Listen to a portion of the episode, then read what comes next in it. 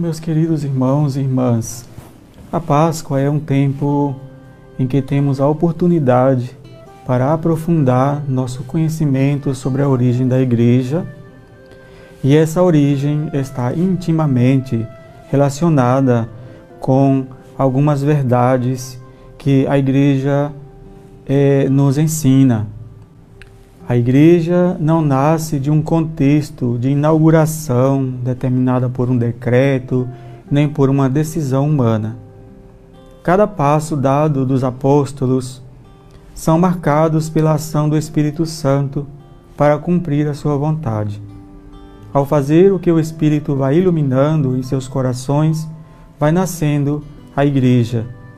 A experiência de Paulo e Silas em Filipos da leitura de hoje nos mostra a confiança, a humildade e a esperança que estes homens depositaram em Deus.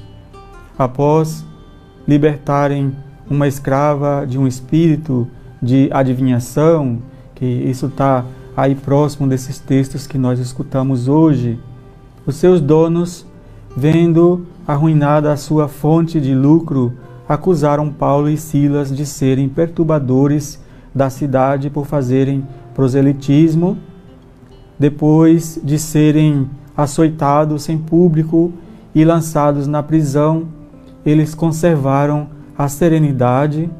Paulo e Silas não estão lastimando, murmurando acerca do resultado da sua obra evangelizadora, nem se perguntando por qual, qual razão Deus permitiu que este desfecho vergonhoso acontecesse com eles. Muito pelo contrário, eles estavam vigilantes, rezando e cantando hinos a Deus.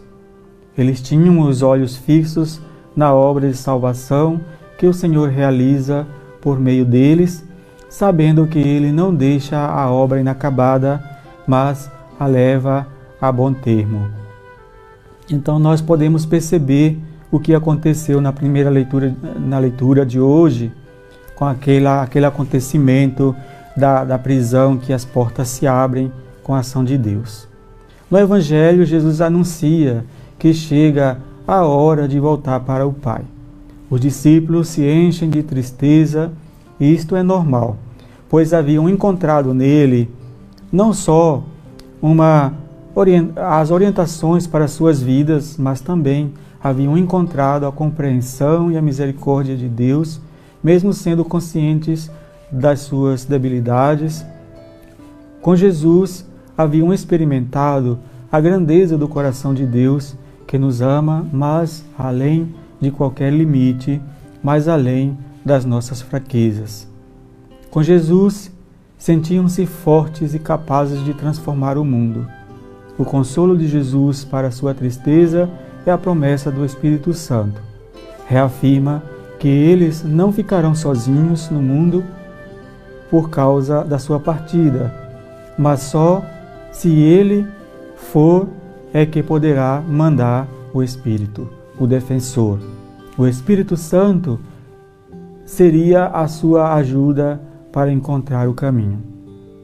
Todas estas experiências vividas pelos apóstolos servem como modelo para todos aqueles que sentem-se livres adultos responsáveis pelas suas próprias decisões, capazes de arriscar e para recomeçar em caso de erro.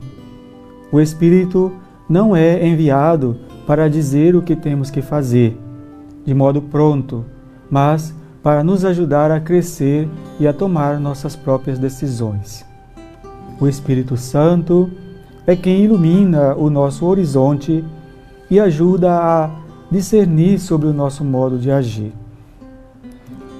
E esse agir instaura um modo de consertar o mundo através da fraternidade e a justiça, onde ninguém está excluído, e nos anima a ir fazendo o nosso próprio caminho, tomando as decisões que vão tornando este mundo a casa de todos os filhos e filhas de Deus. O Espírito não é um sopro em nosso ouvido, mas uma chama que incendeia nosso coração e nos anima a crescer e viver em liberdade o serviço ao Reino.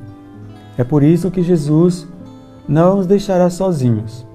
Junto com o Pai, enviarão o Espírito Santo para ajudá-los a compreender o mistério salvífico revelado em Jesus Cristo e para impulsioná-los na missão de continuar a obra iniciada por Jesus. Agora, eles são o rosto visível do Mestre. Então, meus queridos irmãos e irmãs, peçamos ao Senhor que nesses dias que celebramos a Páscoa, estejamos abertos para que o Espírito Santo conduza a nossa vida e também a nossa missão como cristãos. Louvado seja nosso Senhor Jesus Cristo para sempre seja louvado.